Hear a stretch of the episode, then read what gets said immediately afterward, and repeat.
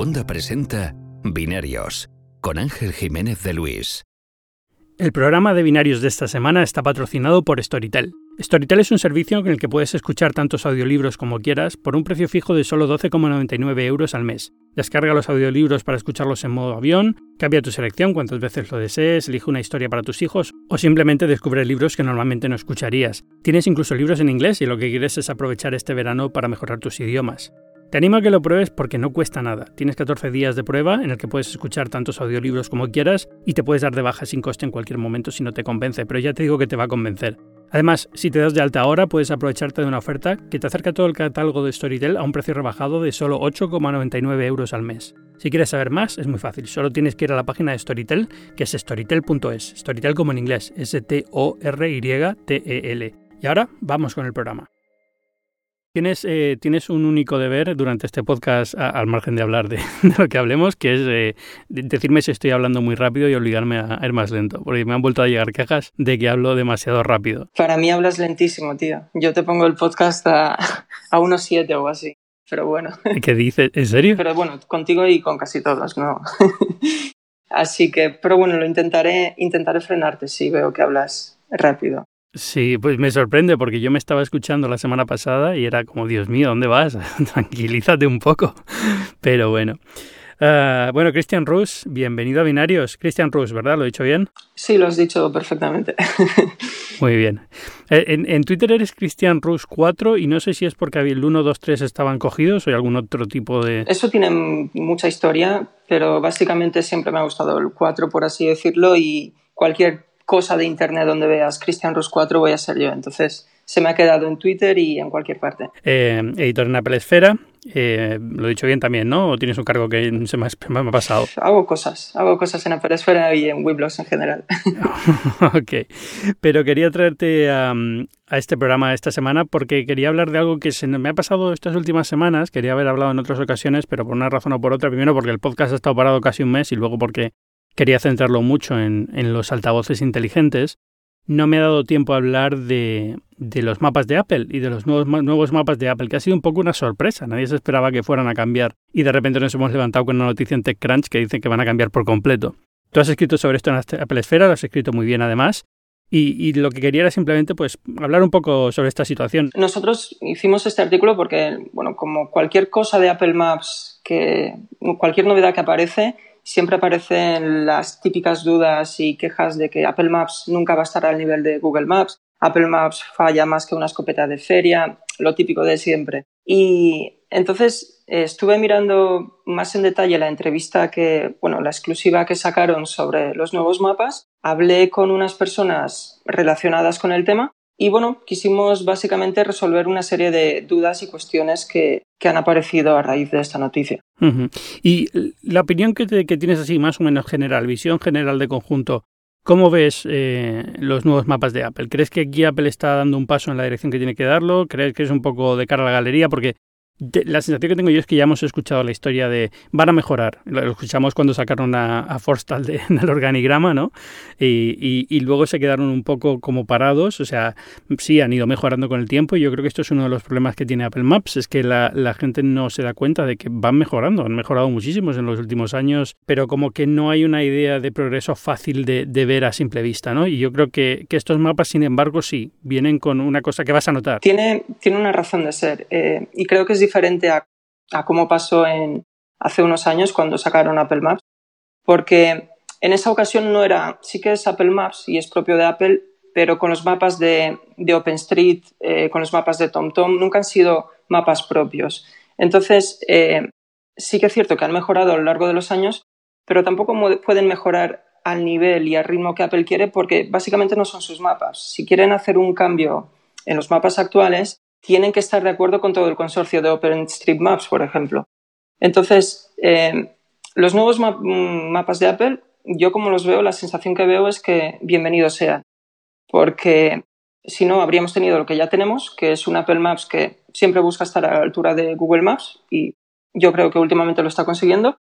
Pero estos nuevos mapas creo que están mm, plantando una base a partir de la cual podrán construir más características que aún no hemos visto. Porque eso es un poco la, gracia de todo esto, ¿no? Que tenemos a, Schiller diciendo que quieren ser los mejores mapas y claro, ahora lo ves hoy en día y parece como coña, ¿no? Porque bueno, está, todavía, eh, lo que tú dices es cierto que han mejorado, es cierto que en algunas zonas, en Estados Unidos por ejemplo, yo para mí Apple Maps era perfectamente funcional, no era el nivel de Google más, pero bastante parecido en ciertas, todo en Nueva York, grandes ciudades, pero, pero todavía están lejos en otros sitios, entonces suena como muy, pero ¿dónde vas? Tranquilo. o sea, que Google Maps lleva mucha delantera. Pero es cierto que cuando ves, eh, y lo hemos visto los que tenemos las betas de, de iOS eh, y de Mac, ya tienen los mapas en la zona de San Francisco, por ahora solamente Silicon Valley, ¿no? Eh, y ¿no? Y no toda la funcionalidad, porque tiene un nivel de detalle un poco mayor, pero va a venir más todavía que todo esto, ¿no? Sí, ahora, se, está limitando básicamente a poner más zonas verdes, a poner más detalles más precisos, pero... Sí, hay, hay una cosa que se puede ver fácil. Si alguien tiene la beta de iOS o, la beta de Mac puesta, eh, te vas a la zona de San Francisco Silicon Valley y vas a, una, a, un sitio donde hay un campo de golf y ahora puedes ver la silueta de los hoyos eh, marcada como diferente, ¿no? Que eso era algo que no había hasta ahora. Mm. Pero bueno, hablando con, ya te digo, con personas más relacionadas con el tema, eh, hay muchas más cosas por venir y creo que es ingenuo pensar que solo estos cambios son los que vamos a ver. Eh, obviamente van a venir muchas más características que hasta ahora no han podido ser porque mm, estaban limitados. Así que esperemos que dentro de poco veamos más. Cuéntame alguna. ¿Qué, es lo que más te gusta de los mapas nuevos? Eh, ¿O de lo que más ilusión te hace que llegue? A mí de lo que más ilusión me hace que llegue es muy a largo plazo y creo que es una mezcla de ARKit con, con los mapas de Apple.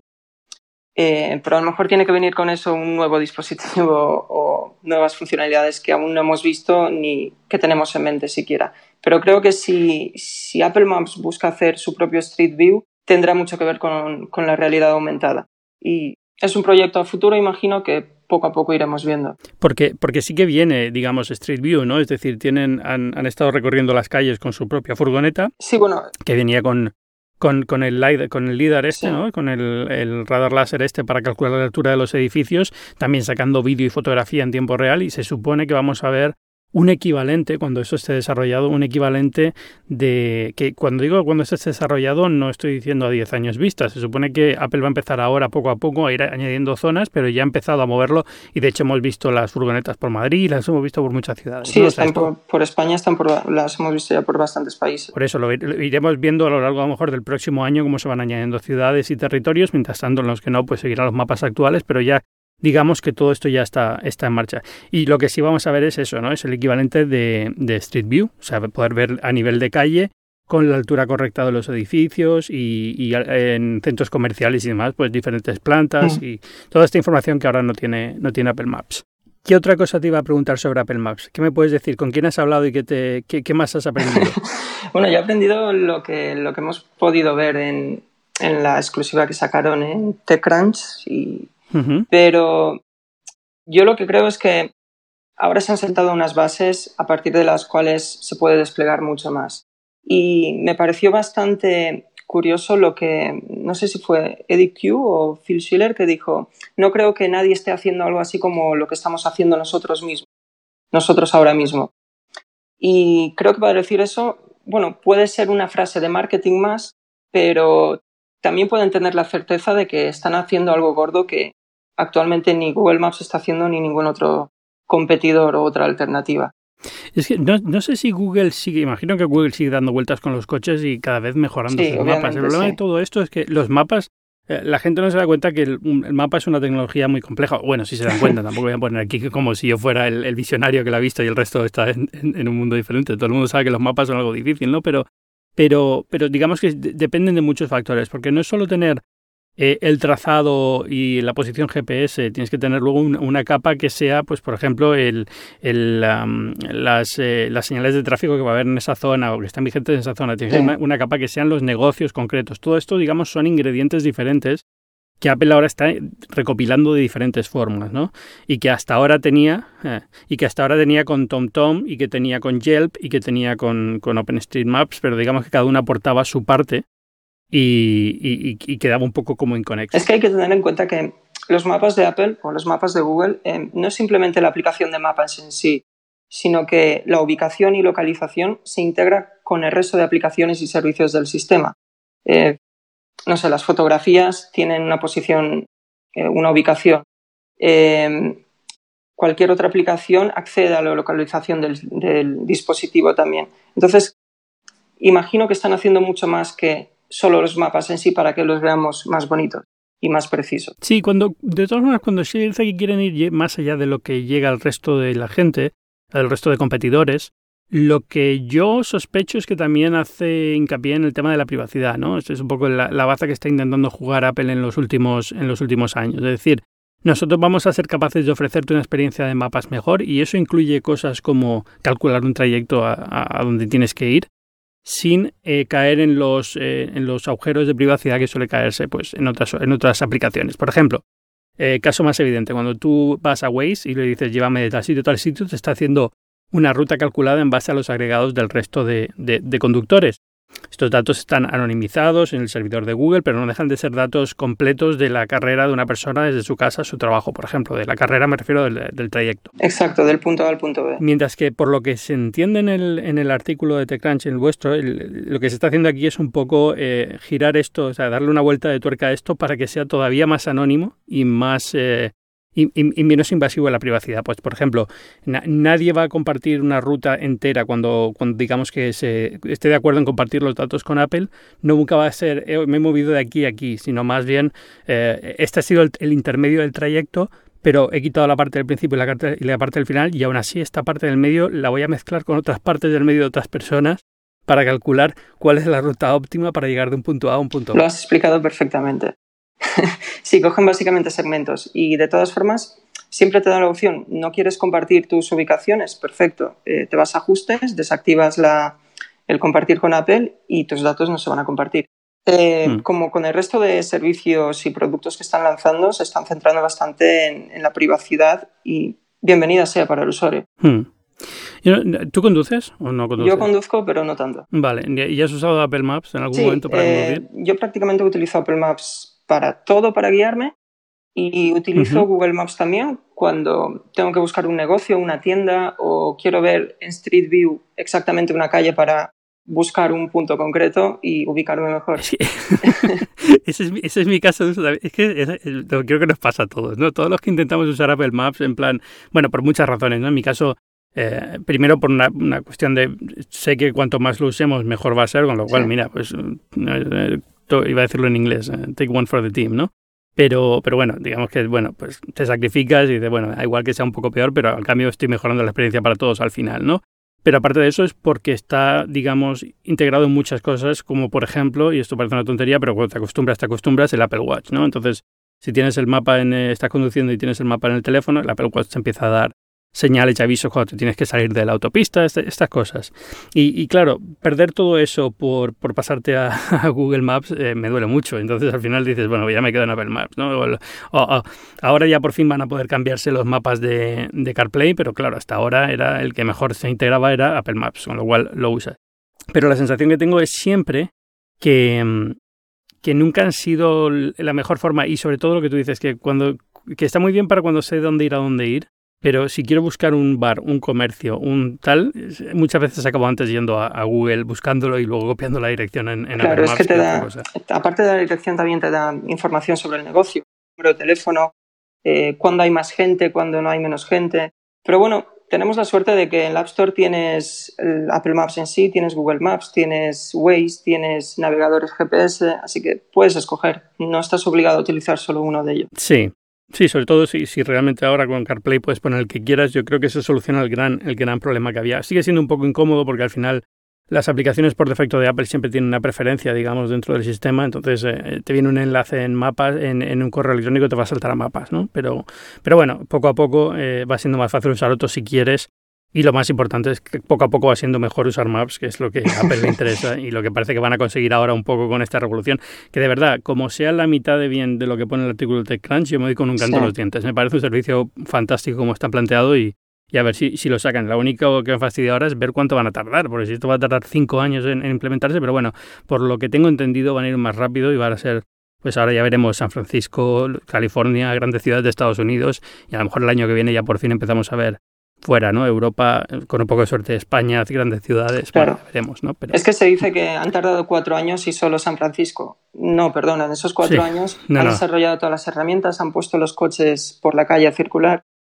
Y ahora, mmm, imagino que una vez hecho el lanzamiento, mmm, irá a un ritmo mucho más rápido pero bueno, veremos. pero eso, eso es la, la, típica, la reacción típica, ¿no? De, lo de, ah, cuatro años y mira solamente en una esquina. evidentemente, evidentemente no es solamente eso y poco a poco irá, irá mejorando, ¿no? Y irán ampliándolo, pero tienen, datos tiene que tener un montón. O sea, no, no pueden ser solamente San Francisco.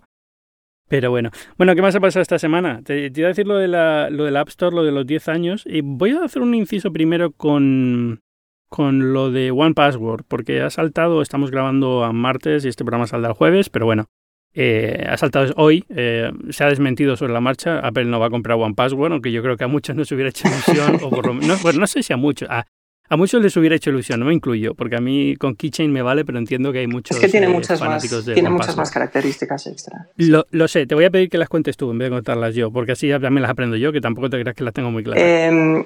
Bueno, a ver, OnePassword es un gestor de contraseñas y si bien Apple está integrando el suyo con iCloud Keychain y poco a poco tiene más, más funcionalidades, ahora te recomienda eh, contraseñas más fuertes, eh, te autocompleta en aplicaciones y páginas web, eh, OnePassword siempre ha estado ahí como de las pioneras y integra nuevas funcionalidades que hacen que tengas un, un, un, ecosistema más seguro en Internet y en tu vida digital. A mí, por ejemplo, la característica que más me gusta de OnePassword es Watchtower, creo que se llama exactamente, que, Watchtower, no lo sé.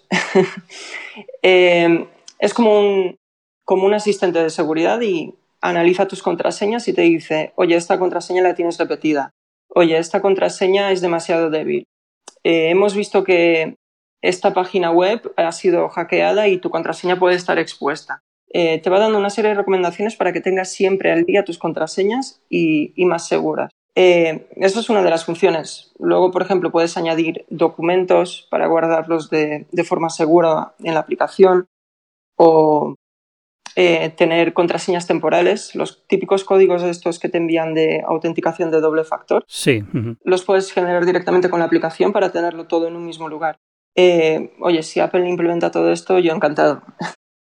Sí, hombre, poco a poco van añadiendo funcionalidad. Ahora, por ejemplo, en, eh, en, las nuevas betas ya Keychain te dice esta contraseña la tienes repetida entre, entre tus contraseñas. Sí, sí. Por ejemplo, eh, pero hay muchas cosas que nunca vas a tener. Yo creo que OnePassword ahí tiene primero la baza de la multiplataforma, es decir, eh, lo puedes usar si tienes un, un, iPhone pero luego tienes un PC, pues lo puedes usar. Si tienes un Android y tienes un Mac, lo puedes usar.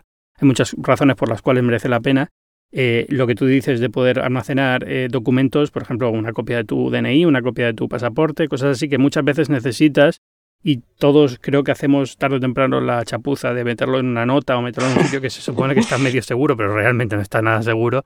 Eh, y, y, luego, una cosa que envidio muchísimo es que puedes guardar información de las tarjetas de crédito con el número de, de confirmación, con el, los tres dígitos de Efectivamente. que te piden el CVV o como se llame la, el sí. número que parece una tontería, pero cuando estás comprando tienes que sacar siempre la tarjeta porque te lo pide, es como, ah, el Keychain no lo guarda. Y... Que yo lo entiendo por seguridad, pero, pero bueno, ese no deja de ser un fastidio. Te avisa si una tarjeta te ha caducado, que a mí me ha pasado varias veces y he tenido que ir a sí. renovarla porque me han avisado que si no, no me enteraba. Pues, pues sí, tonterías de eso yo creo que las hace, las hace mejor. Y de hecho las hace, las hace mejor y es, es tan buena opción que la razón por la que este rumor ha saltado a la red es porque Apple lo va a regalar a todos sus empleados, a, 100 a sus 100.000 empleados, o sea, no solamente a sus empleados de, del Apple Park o, de, o del, digamos, de la matriz, sino también a, a, consultores que estén trabajando con Apple y a los empleados de las tiendas, que son la mayor fuerza. De, dentro de la fuerza de trabajo de Apple son los mayores, la mayor cantidad de empleados. Y también a los familiares, porque eh, les están dando una licencia familiar que la puedes compartir con cinco personas más.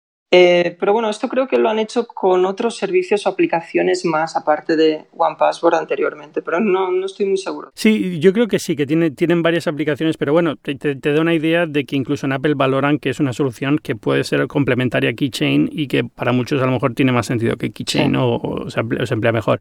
En este caso, todo el rumor este de que le van a comprar ha venido porque lo, lo han implementado en 100.000 100 cuentas pero también porque le han pedido, claro, o sea, no lo implementan como, ah, vamos a comprar 100.000 licencias, tiene que ir a, OnePassword y decir, oye, te van a llegar 100.000 usuarios, ¿cómo vas a responder cuando haya un problema? ¿Tienes eh, infraestructura para responder telefónicamente cuando tengan un problema y te llamen? Eh, y eh, OnePassword está un poco con la lengua fuera intentando recuperar todo lo que pueden de recursos para poder dedicarlos a esto, porque evidentemente tú quieres una cuenta como la de Apple, ¿no? Pero claro, ¿cómo, cómo respondes cuando se te multiplican los usuarios de repente por, bueno, no sé si multiplican o se suman 100.000 usuarios, ¿no? Pero, es una barbaridad, tienes que estar, tienes que estar preparado para, para escalar tanto. Y yo creo que ahí es donde ha entrado la, la idea de que iban a comprarlos, ¿no? De, de bueno, es que están en negociaciones porque no tienen recursos para llegar al nivel que necesita Apple de compromiso, entonces Apple lo va comprar. Al final lo han desmentido, pero bueno, eh, eso, es un poco donde ha salido todo. De todas formas, si, si han hecho este acuerdo para ofrecer las licencias a sus empleados, una razón tiene que haber detrás. Eh, no es porque sí, porque sí. O bien para coger experiencia, o bien para ver que hay una alternativa para mejorar iCloud, Keychain, o vete a saber. Pero algo tiene que haber detrás también. Así que veremos. Sí, eh, bueno, eh, sin duda, ¿no? Yo creo que eh, no creo que esto vaya a parar el desarrollo de iCloud Keychain, ¿no? O sea, al mm. final Keychain va a seguir mejorando por su cuenta y seguir implementando cosas y al final probablemente acabe por no eclipsar, pero bueno, ofrecer la funcionalidad exacta que utilice, que, que tiene Pokémon Passwords o alguna cosa y sin tener la multiplataforma, pero bueno, eso le preocupa menos. Entonces, bueno, ahí yo no creo que One Password se vaya a morir, pero pero sin duda alguna llegará un momento en el que Apple esté de acuerdo, pues dirá, oye, ya no, porque ya tenemos, eh, o, los acaben comprando de verdad, que puede pasar, y hombre, siempre necesitan talento, yo creo que la gente de One Password tiene mucho talento, pero bueno, tal y como lo han desmetido, parece que tienen clarísimo que no quieren formar parte de una, de una compañía como Apple, no, de como Apple, sino de una gran compañía, quieren seguir siendo independientes, básicamente. Bueno, pues todo esto venía también un poco con la historia de, la, de los 10 años de Apple, del App Store. Eh, 10 años de Apple, no, Apple lleva muchos más. 10, años del App Store. Que estáis haciendo un trabajo buenísimo en Apple Esfera, recuperando historias y puntos de vista de, de los últimos 10 años de, del desarrollo de apps. ¿Cómo lo has visto tú? Yo creo que empezaste tú con un, con un tema de jailbreak que creo que fue bastante, bastante simpático porque yo no sé si tú tuviste el iPhone original. Eh, sí, lo llegué a tener. Hmm. Entonces recordarías cómo fue aquello, ¿no? De, de empezar a... Bueno, si tú ya estás el, iPod Touch también fue, una locura, ¿no? Era una locura antes de que hubiera claro, Claro, o sea, ¿recuerdas cómo, cómo, era eh, meter... ¿Cuál fue el, uno de los primeros juegos? Había uno de, de, estos de... Como de joyitas, de estas que tenías que emparejar tres o cuatro y, y era como una aventura medio medieval, no, no recuerdo ahora cómo se llamaba el juego. Y creo que fue la primera aplicación que instalé en un iPhone todavía antes de que hubiera un App Store. Yo no recuerdo exactamente cuál fue la primera, pero sí que me acuerdo de algunas así más típicas chorra que las vemos hoy en día y, da vergüenza instalarlas. bueno, sí, las de la cerveza y las de los sonidos de pedos y tal, sí que fueron como las pioneras de la, de la App Store. Antes de la App Store ya existían también algunas, ¿no? Em, no, pero eh, recuerdo ese juego y recuerdo el, eh, el Lights Out de Steve Stroughton Smith, el desarrollador este que sigue siendo un, desarrollador puntero y famosísimo, un crack del desarrollo en iOS. Él tuvo un juego de, de, estos de apagar lucecitas en secuencias y, y, fue de los primeros juegos que hubo y no era, o sea, hay que instalarlo a fuerza bruta, digamos, como se instalaban las cosas. También era más fácil entonces eh, hacer jailbreak y todo esto, pues no, había empezado la carrera por parar los jailbreaks, ¿no? Entonces era como, bueno, eh, había que tocar un poco, pero era fácil, era fácil instalar aplicaciones. Sí, lanzaron el primer jailbreak, una versión estable para todos los usuarios con las instrucciones para realizarlo. Luego te instalabas el installer, creo que se llamaba, la, aplicación con la que podías instalar aplicaciones y luego te, te, metías el juego, la aplicación de turno, en lo que por aquel entonces era la previa al App Store. Porque si no, la, la alternativa era aplicaciones web. Sí, bueno, y eso digamos con lo que salió Steve Jobs diciendo que cómo, cómo veía él el desarrollo de, iOS y eran aplicaciones web que al final, bueno, era, una forma de ganar tiempo antes de que estuviera el App Store libre y un poco porque todavía estaba el debate interno dentro de, de Apple de, de, de, si App Store sí, App Store no y cómo tenía que ser un poco el, desarrollo en Apple. Yo creo que la, la, historia al final ha dado la razón a los que ganaron, ¿no? Es decir, los últimos 10 años ya han sido algo, en el mundo de la informática han sido el, auge de la, de la aplicación móvil como, como están yo recuerdo, estoy pensando ahora, la cantidad de dinero que he podido gastar en los últimos 10 años en software. Y yo recuerdo 2008, 2007, cuando yo pensaba en esto, decía yo, ¿cuánto he gastado en software en mi vida? Muy poquito, porque usaba las aplicaciones por defecto de, de Windows o de Mac cuando me pasé a Mac y luego usaba programas piratas porque eran muy caros para mí, entonces comprármelos o lo que sea, ¿no? El Photoshop y todo eso que costaban 600 y pico euros, lo que sea, lo que costaban las licencias entonces, que era una barbaridad. Y de repente ver que, que podías comprar software porque costaba 4 euros, 5 euros. Y bueno, pues esto a lo mejor sí. Eh, este juego sí. Mm. Hace unas semanas eh, me descargué todos los datos que tenía Apple sobre mí, que te hacen un, un archivo de estos con todos los datos que tienes. Y uno de, los archivos que había dentro era una tabla de todas las compras realizadas en, en iTunes. Y yo no compro películas o, música porque he utilizado Spotify y otras opciones siempre, o Apple Music en este caso. Pero sí, sí que, sí que he comprado aplicaciones y creo que hice una suma de todos, todos los datos y no sé si llegaba a 3.800 euros o algo así. Puede ser, o sea, es que me da miedo mirarlo. Lo pedí y creo que tengo el correo de confirmación diciendo sus datos están listos para bajar en algún sitio y me olvidé luego de ello y no, nunca lo, he mirado. Pero, pero, pero lo pedí también y mm, tiene que ser más lo mío. Tengo mucho miedo a mirar lo que he gastado estos, estos 10. Pero bueno, o sea, al final no dejan de ser 10 años juntos, ¿no? Si los repartes, bueno, pues no es tampoco, son 300 euros al, mes, al año, que tampoco es tanto, ¿no? Pero bueno. no sé en tu caso, pero en mi caso son herramientas. Bueno, también hay juegos y cosas, pero también hay herramientas que me han ayudado en mi trabajo o en mi día a día, o sea que... Yo, yo creo que esta es la historia, es decir, ha cambiado nuestra forma de usar la, la informática y en general, o sea, cuando digo informática lo extiendo a, a telefonía móvil, ¿no? Y era post-PC o como quieras llamarlo pero, pero ha cambiado un poco la forma en la que tenemos de trabajar porque ahora usamos apps, ha cambiado muchas cosas, ¿no? Y ha cambiado también la economía de, del desarrollo de software, pero por completo. O sea, vamos, yo creo que hoy en día, a veces para bien y a veces para mal, con el tema de las suscripciones y con el tema de la. Bueno, suscripciones no me preocupan tanto, pero bueno, con el tema este de los juegos con in-app purchase, se han convertido un poco en una plaga. Pero, pero digamos que ha marcado un poco la línea que sigues hoy en día. Si quieres ser un, programador profesional, eh, todo, todo tu, tu sustento depende de una economía que ha surgido en los últimos 10 años, salvo casos muy concretos que siguen pues con, con esquemas económicos de antes de la App Store o para ciertas plataformas, pero en general, digamos que la masa gigante de dinero que se mueve en el desarrollo de software está ahora en este tipo de, desarrollo. Pero ha dado, ha dado la oportunidad a muchos desarrolladores a, a darse un nombre, a crecer y a, poder vivir de ello. Muchos desarrolladores independientes que antes o trabajabas para una empresa era, imposible. que repartía aplicaciones en CDs o disquetes o, no. Es, es, ese era el tema, o sea, el desarrollo independiente había muerto ya porque tenías que ser una empresa grande y las empresas grandes tenían copado los casos de uso más típicos de programas de edición de foto, edición de, de vídeo, de tal, y, y no había forma de entrar como una propuesta nueva desde cero y tener un mercado. Y esto lo que ha abierto es esa posibilidad, ¿no? Ya, bueno, ahora pasará lo mismo, es decir, ahora lo que tenemos es, eh, este mercado también está muy copado, es difícil de destacar si eres un indie, pero bueno, pero tienes más posibilidades de las que tenías antes y no costaba tanto y sobre todo no costaba tanto, porque que antes era, eh, de verdad tienes que hacer un esfuerzo en marketing solamente para poner una caja en un comercio para vender un software que era brutal. O sea, es que se nos olvida, se nos ha olvidado ya, pero yo recuerdo perfectamente ir a comprar juegos en caja y a comprar programas en caja a la FNAC y, y al corte inglés, ¿no?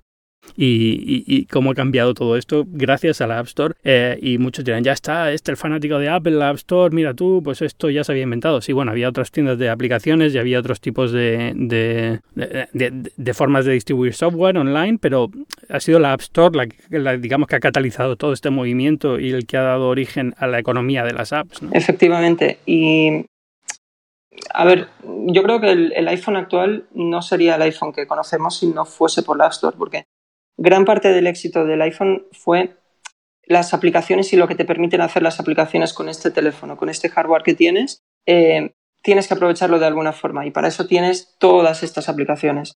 Así que mm, bienvenida sea y 10 años más, ¿sabes? Sí, no, y ya, no solamente el, teléfono, es que hay, negocios enteros que de miles de millones de dólares en valoración que no existirían si no hubiera esto. Es decir, Ubers y demás, y son gracias a esto. O sea, no, no, no, hay otra forma de, de, aplicarlas que no sea o Twitter o, Facebook, ¿no? Facebook a lo mejor hubiera, era, era de antes, ¿no? Pero está, estaba anclada al ordenador y gracias a que tiene una app ahora, digamos que es más, o Instagram, ¿no? Por ejemplo. Eh, son economías que han surgido de, tener esta, esta posibilidad. Pero bueno, yo, vamos, eh, fue un poco la... Todo el mundo daba por sentado que iba, a, que iba a pasar, porque lo que decía, las apps no eran nuevas, es decir, eh, quien tuviera un smartphone antes del iPhone sabía lo que era una app y cómo descargarla, se descargaba de otra forma, había otras tiendas, había tiendas controladas por operadoras, pero, pero bueno, el concepto estaba ahí ya, ¿no? Pero es un poco Apple el que, el que consiguió dar con la fórmula de decir, no, esto se va a distribuir así, esto va a ser los precios, eh, así va a ser la economía de las apps y así es como ha sido, ¿no? Es como, como ha cambiado todo. Pero claro, es que no podían, no puedes lanzarlo desde el principio porque tampoco sabes cómo va a reaccionar el público. Y otro ejemplo claro lo vimos con el Apple Watch, que no fue exactamente lo mismo, pero yo recuerdo que la primera versión no podías instalar aplicaciones nativas, eran espejos del hmm. iPhone. Con la segunda versión ya llegó aplicaciones nativas y ahora estás obligado a que una aplicación del Apple Watch sea nativa. Son pasos pequeños para llegar de forma segura a un objetivo que a lo mejor no lo conoces desde el principio, pero que lo tienes en mente. Sí, no, y, o, directamente que no lo tienes en mente, pero vas viendo cómo evoluciona y dices, ah, por aquí va a salir. Y ya te empiezas a dedicar los recursos a eso. ¿no? Eh, recuerda al principio de la, de la App Store, eh, había un enorme problema con cómo se pagaban las apps, porque todo el mundo decía, bueno, es que claro, los usuarios de Apple ya están en, en iTunes y tienen su tarjeta de crédito, pero cuando llegó Android con tiendas de aplicaciones y demás, era como, bueno, ¿y cómo hacemos que entren los, estos? Y, y, claro, esto van a triunfar porque se van a poner de acuerdo con las operadoras y va a haber carrier billing, entonces lo vas a pagar con tu mensualidad de, operadora. Y al final todo esto quedó en nada y todo el mundo se ha dado de alta con su tarjeta de crédito y las paga con su tarjeta de crédito y no pasa nada, ¿no? Pero, pero tú, hubo todo este, todo este follón, ¿no? De que, cómo va a cambiar y al final, pues Apple, que no era tampoco la mayoritaria en cuanto a en cuanto a, digamos, dispositivos en, los bolsillos, pero sí que era un poco la que, la que ha marcado, la, la gente que compraba apps, la compraba en Apple, no la compraba en Android, eh, pues, pues un poco es la que ha marcado, la, que ha marcado el camino. No sé, es que al mismo tiempo quiero, quiero celebrarlo, pero al mismo tiempo es tan evidente que tampoco sé muy bien que, nadie que esté escuchando este podcast se va a sorprender cuando digas que la App Store es la leche, ¿no? Todo el mundo lo, ha experimentado en un nivel u otro, aunque solo sea por un, por un pariente o, o por un amigo. ¿eh? Tiene la característica de que hay tres factores que influyen en ello. Eh, por una parte está Apple. Eh, Apple pone unas normas más estrictas, revisa las aplicaciones, aunque no siempre lo consigue al 100%. Bueno, bueno pero ojo, esto, esto ha sido otro, otro de las batallas de los últimos 10 años. Primero, eh, lo restrictivo que era Apple y lo restrictivo y lo, permisivo que era Android eh, y cómo con el tiempo, digamos, se han ido encontrando en el medio. Es decir, Apple ahora tiene muchas aplicaciones que no hubieran podido existir con las restricciones de las primeras eh, de la primera tanda de App Store eh, las primeras reglas de App Store y, Android poco a poco ha ido cerrando un poco para controlar pues, muchos problemas que ha tenido de seguridad y demás, con lo cual están ahora en un punto que son prácticamente iguales, porque hoy en día, hombre, no puedes cargar una, una aplicación de Apple tan fácil como en un Android, pero sí puedes ya empezar a cargar aplicaciones por tu cuenta si las compilas tú en, el, en Xcode y demás, con lo cual se, ha abierto mucho el tipo de, de, de aplicaciones que puedes tener en tu teléfono, incluso aunque no estén permitidas dentro de la App Store. Eh, y, recuerda los dramas que hubo con esto. esto era la batalla, vamos, de fanáticos totales, ¿no? Por un lado y por otro. Ah, pero me hace mucha gracia ahora verlo con el tiempo y decir, bueno, pues fíjate, al final se ha ido rebajando bastante la, situación con No, pero yo creo que, además de eso, han, mantenido un listón en la, en la tienda de aplicaciones que también ha permitido a los desarrolladores es intentar esforzarse para llegar a ese nivel. Y como resultado tienes aplicaciones de más calidad, como resultado eh, los usuarios están más incitados a comprar esas aplicaciones, hay más ingresos, hay más eh, reparto de beneficios para los desarrolladores y vuelven a haber más aplicaciones de calidad. Entonces creo que es como un círculo vicioso que enriquece a todo el mundo, a las tres partes. Sobre todo, sobre todo enriquece a todo el mundo dentro del ecosistema de Apple. Yo creo que ya no tenemos el problema que hubo al principio de que el 80% del dinero que se ingresaba por venta de apps venía solamente por Apple, ¿no? Ahora yo creo que salió ayer eh, las cifras de Supercell, de los de Clash of Clans y el Clash of Clans o una de estos, y están, y están en 50% Android, 50% iOS. Que hombre, teniendo en cuenta que hay muchos más Android que iOS, pues yo creo que iPhones, pues ya te dice que iPhone sigue siendo bastante más genera bastante más dinero, ¿no? Pero, pero bueno, ya empieza a haber ese, esa paridad que todo el mundo está calculando que llegaría en algún momento, pues ya empieza a estar, ¿no? Ya una aplicación o un juego que sea multiplataforma ya no tiene por qué centrarse sobre todo en iPhone porque es donde viene el dinero y Android es un poco como la segunda. Ya puede empezar a tomarse las dos plataformas más o menos en serio y dedicarles tiempo, ¿no? Bueno, ahora aún queda la tienda de Windows por, por poner al día. Eh, esto, pues mira, y esto me viene perfecto para traer el, tercer tema que quería traer contigo así eh, grande hoy, que es el, de, el del Surface Go. Eh, ¿La has estado siguiendo un poco la tableta? Sí, la he estado siguiendo y bueno, cuando se presentó ayer, aunque esto salga más adelante, Eh, la primera sensación que tuve o el primer pensamiento era que, ostras, se trata de la alternativa al iPad de sexta generación que presentó Apple en, marzo. Pero realmente no creo que sea justo así. Em, no creo que busque posicionarse ni en el mercado educativo, donde tenemos iPad, tenemos los Chromebook, tenemos la Surface Laptop, creo que también está. Sí, más cara, pero sí está ahí. Mm. Después, en el ámbito doméstico, pues tienes otra vez el iPad, tienes un montón de tabletas Android por menos de 200 euros. Creo que no apunta a ningún cliente en particular y es más bien eh, buscar ese posible mercado que hay en, la gama baja de las Surface. Y bueno, mirando un poco las especificaciones que tiene, eh, si mal no recuerdo, tenía el Intel Kaby Lake más bajo de todos, ¿no? Sí, se le llaman, ahora llaman Pentium Gold. Sí.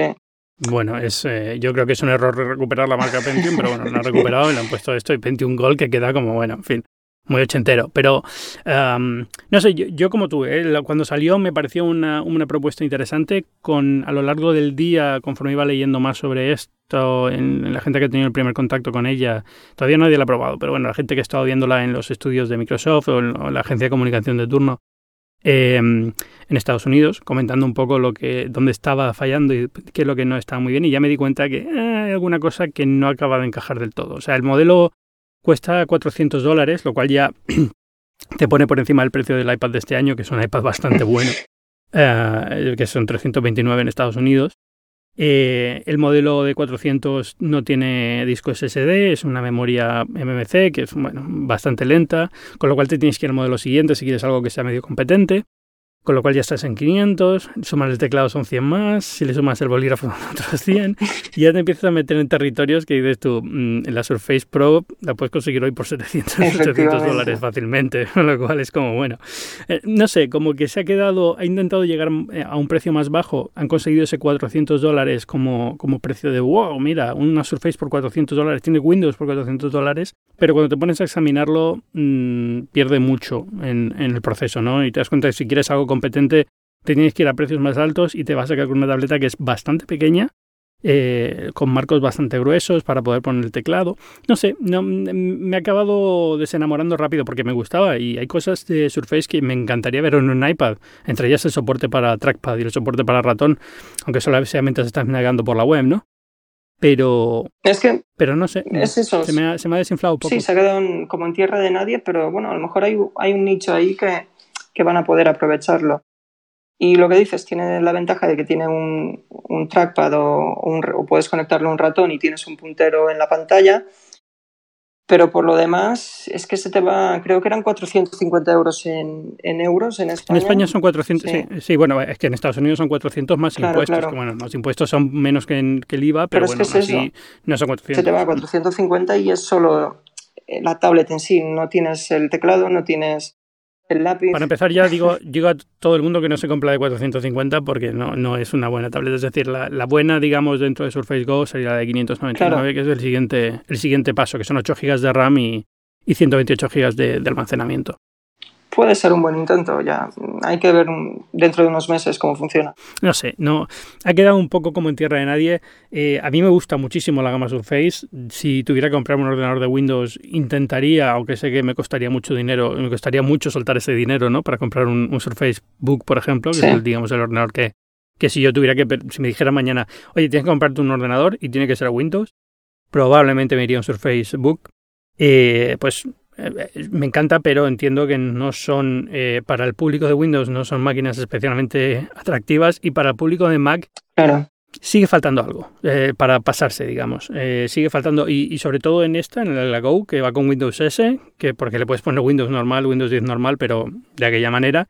Windows S lo que decía, lo que decía, por eso te lo he traído justo ahora lo de Surface Go, ¿no? Por sí, que la Windows aplicaciones. Tiene no tiene nada, o sea, es, es, un desierto, o sea, es un desierto y es bastante grave y es un problema que tiene Microsoft urgente, de para solucionarlo. Yo recuerdo haber estado hablando con, con, una persona de Apple y estábamos en un contexto hablando de alternativas a sus propios productos y me dijo básicamente, nosotros tenemos la App Store y creo que eso define muy bien el valor de la tienda para Apple, porque todo el software que hay, no solo suyo, sino de terceros, es increíble, o sea, no, no lo he visto en otros productos.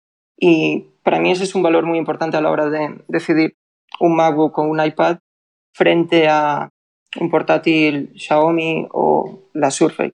Que realmente la Surface me encanta, o sea, como producto me encanta, pero luego utilizarlo en el día a día, si no tengo buenas aplicaciones para poder aprovecharla, me cuesta muchísimo.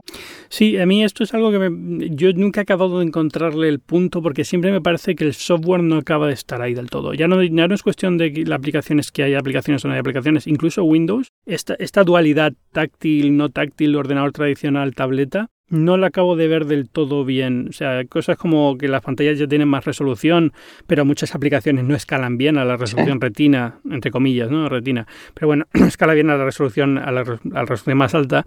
Y, detalles de la, del interfaz de uso que no acaban de estar del todo bien resueltas cuando estás usando el, bolígrafo versus el dedo versus un teclado, ¿no? Hmm. Ah, y un puntero. No sé, mm, algo no acaba de encajarme ahí. Y, y, sin embargo, ves iPad Pro y ves las aplicaciones que hay dentro del App Store y yo mi flujo de trabajo lo puedo hacer ya prácticamente entero, y eso lo digo prácticamente cada programa, ¿no? Eh, lo puedo hacer ya prácticamente entero en iPad Pro y, y, sin embargo me costaría mucho adaptarme a una tableta como Surface incluso sabiendo que es Windows y le puedes instalar cualquier aplicación, ¿no? Pero simplemente por la forma de cómo es el producto no me acaba de encajar.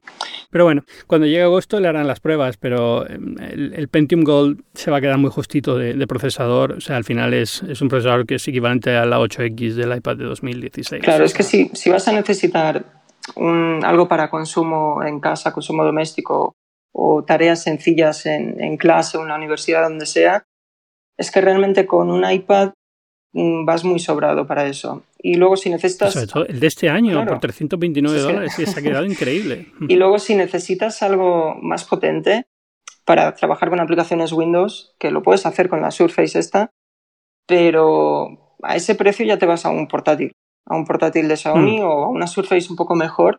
Así que es eso, en tierra de nadie. Bueno, eh, esperaremos agosto y a ver qué tal, qué tal responden las pruebas. Pero bueno, ahí nos quedamos. Bueno, Cristian, eh, muchas gracias por venir esta semana a Binarios. Eh, como siempre pregunto, ¿dónde puede encontrar la gente? Lo hemos soplado un poco al principio del programa, pero puedes volver a decir tú. Sí, pues bueno, la gente me puede encontrar en cualquier parte de Internet donde aparezca Cristian Rus 4. Número 4, importante. Pero, sí, pero principalmente doy la brasa por Twitter y escribo en Apple Esfera y de vez en cuando también por Chataca. Y muchas gracias por invitarme. Nada, a ti por venir. Y como siempre cierro el programa presentándome yo, aunque sea justo al final. Yo soy Ángel Jiménez de Luis. Podéis leerme en las páginas web del Diario El Mundo, podéis leerme en la revista Muy Interesante, en muchos sitios donde publico, también en la web de este programa, que es binarios.fm, y encontrarme, por supuesto, en Twitter, donde estoy prácticamente 9-10 horas al día, que es arroba Jiménez.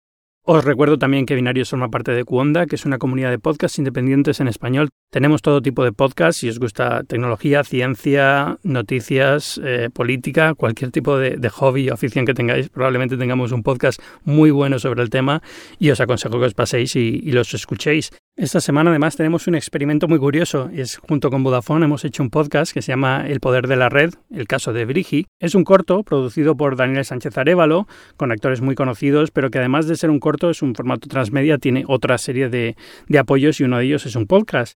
Os recomiendo de verdad que lo escuchéis, son muy divertidos, son 17 minutos de podcast que lo vais a pasar muy bien, es una historia muy curiosa, sobre todo si escucháis el podcast después o antes de ver el, el vídeo correspondiente.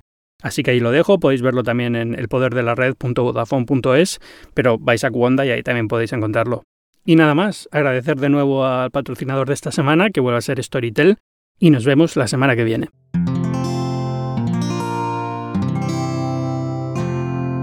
Puedes escuchar más capítulos de este podcast y de todos los que pertenecen a la comunidad Cuonda en cuonda.com.